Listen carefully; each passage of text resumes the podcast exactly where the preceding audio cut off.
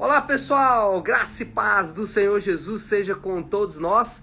Uma ótima terça-feira para todos. Hoje é dia 5 de setembro de 2023. Seja muito, muito bem-vindo ao Imersão Bíblica, devocional diário das, do estudo das Escrituras Sagradas. E hoje a gente vai falar sobre Gênesis capítulo 22. É o famoso texto onde Deus prova a fé de Abraão, pedindo que ele sacrifique o seu filho Isaque. Bom, antes de entrarmos aqui propriamente dito no estudo da palavra, deixe-me ler o texto aqui, que é o texto central do capítulo 22 de Gênesis, o texto base aí para o nosso devocional também. O texto é Gênesis 22, 14, que diz assim: Abraão deu àquele lugar o nome de O Senhor proverá por isso, até hoje, até hoje se diz: no monte do Senhor se proverá. Bom, como eu disse, o texto narra a prova final de Abraão, a prova de sua fé, e esse é o clímax da história de Abraão e Deus, do relacionamento de Abraão e Deus, ou Deus e Abraão, né, para usar aqui uma linguagem mais bíblica, mais correta biblicamente, né, o relacionamento de Deus com Abraão. E é interessante que esse texto, apesar de cercado de questionamentos em relação, né, à sua possível veracidade, algumas pessoas vão dizer não é possível que Deus tenha pedido sacrifício de crianças ou que Deus tenha pedido para sacrificar um ser humano, algo que ele realmente abomina. Então, como que Deus poderia pedir para fazer algo que ele é, abomina? Mas esse texto ele é comprovado, ele é confirmado, essa prova de fé é confirmada lá no Novo Testamento pelo apóstolo Tiago. Tiago usa exatamente essa história para comprovar a fé de Abraão. E o texto, ele é cheio de, é, no mínimo, ironias, né? E a ironia principal está no fato de que Deus, ele pede para sacrificar exatamente aquele que durante toda a história Deus tinha protegido. Então, se você lembrar, a história lá, a história de Abraão é cercada pela construção da narrativa em torno de Isaac. Abraão passa pelas suas dificuldades, mas o que está em jogo é o nascimento do seu filho, o nascimento daquele que seria o cumprimento da promessa. Então, como que Deus agora pede para sacrificar ou para matar exatamente aquele que seria o cumprimento da promessa, né? Por que, que Deus pediu algo tão absurdo, né? Como eu disse agora há pouco, muitas pessoas questionam dizendo, olha, como que Deus pode ter pedido para sacrificar, sacrificar uma criança, sacrificar outro ser humano, sendo que ele mesmo abomina essas coisas, né? Será que outra pergunta que surge bastante é: será que Abraão poderia ser reprovado, né? Depois de passar por tudo o que passou, ele falhasse ali no seu uh, no seu ato de fé, na sua atitude de fé, será que ele seria reprovado? A melhor maneira de responder essas perguntas é se calando. Por quê? Porque o texto bíblico não fala nada em relação a isso. O texto bíblico diz apenas o que aconteceu, ele narra o que aconteceu sem entrar em pormenores. Então, nós não devemos aqui criar elucubrações que não vão levar a lugar nenhum, que não vão produzir nenhum efeito e que vão apenas trazer mais questionamento, vão trazer mais malefício do que benefício no entendimento. Então, qual que é o melhor caminho aqui? É se calar e confiar que aquilo que o texto narra estava ali exatamente para produzir o que o texto diz que ele produziria. Então vamos lá. O que, que o texto diz que. Para que, que aquilo tudo aconteceu? O texto diz: a fé de Abraão seria provada. Versículo. Deixa me ver aqui, versículo 1 do capítulo 22, diz assim: Passado algum tempo, Deus pôs Abraão à prova. Então, como que a gente responde às perguntas? Por que Deus pediu algo tão absurdo? Abraão poderia ser reprovado e tudo mais? Qual é a resposta? A resposta é que Deus estava pondo Abraão à prova. Essa é a resposta que a Bíblia nos dá e nós devemos ficar satisfeitos com essa resposta. Se tentarmos avançar além disso, poderemos cometer é, erros aí contra a própria Escritura e não vai levar a lugar nenhum. É, o texto, ele na verdade quer fazer uma coisa ele quer mostrar que o teste da fé ele é crucial para averiguar a originalidade da fé. O que, que esse texto quer mostrar para mim e para você? E lá em Tiago, capítulo 2, o apóstolo vai nessa mesma direção. O que o texto quer mostrar para mim e para você é que a originalidade da fé, é, saber se a fé é verdadeira ou falsa, se é uma fé genuína ou não, ela passa pelo teste. Porque nós podemos dizer que temos fé, mas se a nossa fé não é capaz de nos levar à obediência, ela não é fé de fato. Então é isso que o texto quer mostrar. O texto quer dizer para mim e para você que a nossa fé também vai ser testada.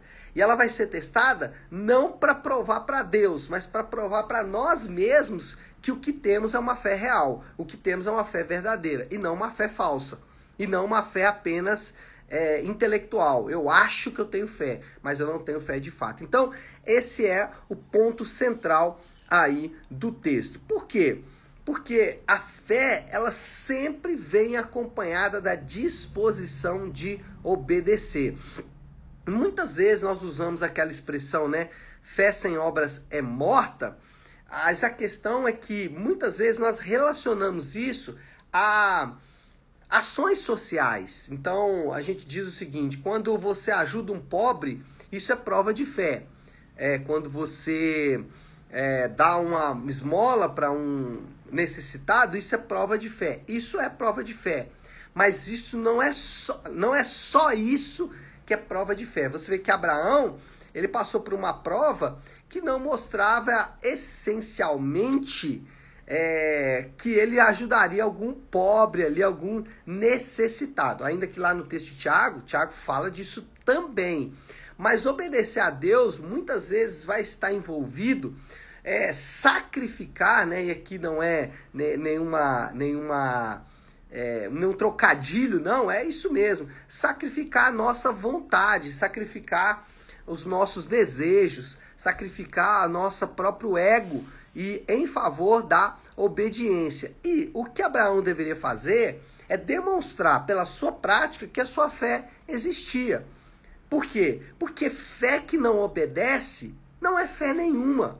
E é o que Deus chamou Abraão para fazer e é o que Deus nos chama a fazer também. Se não estamos dispostos a obedecer a palavra de Deus, não estamos dispostos então ou não temos fé verdadeira. A fé verdadeira, ela tem um outro lado, que é o lado da obediência. Aquela história, né? É, muita gente diz, ah, eu tenho fé em Deus, mas ele obedece? Não, então não, fé, não tem fé de fato. Outro exemplo que eu gosto de usar bastante é o seguinte: ter fé em Deus, simplesmente dizer que acredita em Deus, não é suficiente. Por quê? Até o diabo acredita em Deus. Precisa haver o outro lado da moeda. Qual é o outro lado da moeda? É a obediência. Então, alguém que diz que tem fé em Deus, que acredita em Deus, mas que a vida dele é completamente contrária aos mandamentos de Deus, esse indivíduo não tem fé de fato. Ele pode ter um assentimento mental, ele pode ter ali ah, algumas coisas na mente dele que ele acha que é fé. Mas a fé verdadeira é uma fé disposta a obedecer aos, aos, aos mandamentos de Deus. E só fazer um comentário rápido aqui sobre os mandamentos. Estava conversando com uma pessoa alguns dias atrás e ele disse: Eu procuro obedecer os mandamentos. Eu falei: Então diga para mim aí um mandamento. Aí ele foi logo naquele, né? Amar a Deus. Eu falei: Ótimo. E outro mais? Aí ele: Ah, não roubar. É porque a gente sempre pensa assim: a gente não rouba, né? Só que os mandamentos, é, lá em, no Sermão do Monte, por isso que eu digo que a melhor maneira de interpretar o Êxodo é lê-lo junto com o Sermão do Monte. No Sermão do Monte, Jesus ele é, ressalta um aspecto importante dos mandamentos, que é o aspecto positivo. Vou explicar isso. Qual é o aspecto negativo dos mandamentos? Não faça isso. Mas tem um aspecto positivo que também está implícito ali, que é o não faça isso, mas faça isso aqui. Então não é só deixar de fazer algo, é passar a fazer alguma coisa. Então vou dar um exemplo aqui do não matarás. Não matarás. Ok, eu posso não matar, não sou assassino, não vou matar ninguém. Mas eu preciso contribuir com o meu perdão, com o meu serviço para o bem daquela pessoa. Não é só não fazer o mal, é passar a fazer o bem para aquela pessoa. Então, esse tipo de obediência vai é, requerer é, uma, um sacrifício, vai requerer no mínimo o sacrifício do próprio ego. Então é isso que nós estamos aprendendo nesse capítulo. O que Gênesis 22 está nos ensinando é que a fé sempre vem acompanhada da disposição de obedecer. E obedecer não é só deixar de fazer coisas, é começar a fazer coisas. É aquela história de ah, para eu ser crente eu vou ter que parar de beber. Não só parar de beber, né? Você tem que começar a fazer outra coisa. O que, que é? Cuidar da sua saúde, por exemplo, tá? É, então, a fé verdadeira, fé genuína, ela sempre vem acompanhada da disposição de obedecer. Mas, além disso, né, a história vai nos mostrar aqui que Deus, Ele mesmo, o próprio Deus, sempre providencia o cordeiro para o sacrifício. Irmãos, sabe aquela expressão muito comum e que normalmente a gente usa de maneira tão equivocada, que é o Jeová Jirê? Essa expressão, Jeová Jirê, Deus proverá, aparece pela primeira vez na Bíblia nesse lugar, que é exatamente Deus provendo o sacrifício. Deus provendo o cordeiro para o sacrifício. Então, Jeová Jirê não é o fato de que Deus vai prover dinheiro para pessoas, não. Jeová Jirê é o fato de que o caráter de Deus é um caráter cuidadoso. Deus cuida, fazendo o quê? Provendo o cordeiro para o sacrifício. Então, quando a gente fala Jeová Jirê, não significa que você que estejamos falando de prosperidade financeira. Sabe o que estamos falando? Estamos falando que Deus vai prover o sacrifício, o cordeiro. E quem é o cordeiro? O próprio, a própria Bíblia vai dizer que Jesus é o cordeiro de Deus que tira o pecado do mundo. E aí, nesse texto aqui, onde é, Abraão fala, né, o versículo que lemos, o versículo 14, é exatamente esse. Deixa eu voltar nele aqui, resgatar, só para a gente lembrar. Abraão deu o nome daquele lugar de o Senhor proverá, ou seja, Jeová Jirê. Até hoje se diz, no monte do Senhor se proverá. Em alguns anos, depois daquele episódio de Abraão, alguns anos depois, o Filho de Deus seria morto exatamente naquele mesmo monte. Jesus, ele morreria exatamente naquele monte. Ou seja, Jeová, é, é Deus proverá e ele proveu o sacrifício, é, o cordeiro para o sacrifício, seu próprio filho. E aí um outro ponto muito importante, falei disso ontem. Naquele monte, quem morreu foi Jesus pelas mãos do próprio Deus. O próprio Pai estava sacrificando o filho ali em favor de pecadores. Isso é absurdo. Se tem um absurdo desse texto aí que às vezes a gente deixa passar batida, é exatamente essa realidade.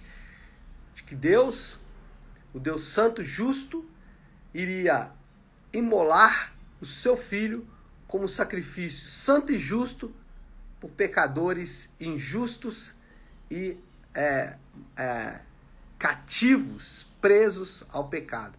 Ele iria prover o sacrifício para esses mesmos. É ou não é uma história gloriosa? Essa história de Abraão nos lembra de um sacrifício muito maior.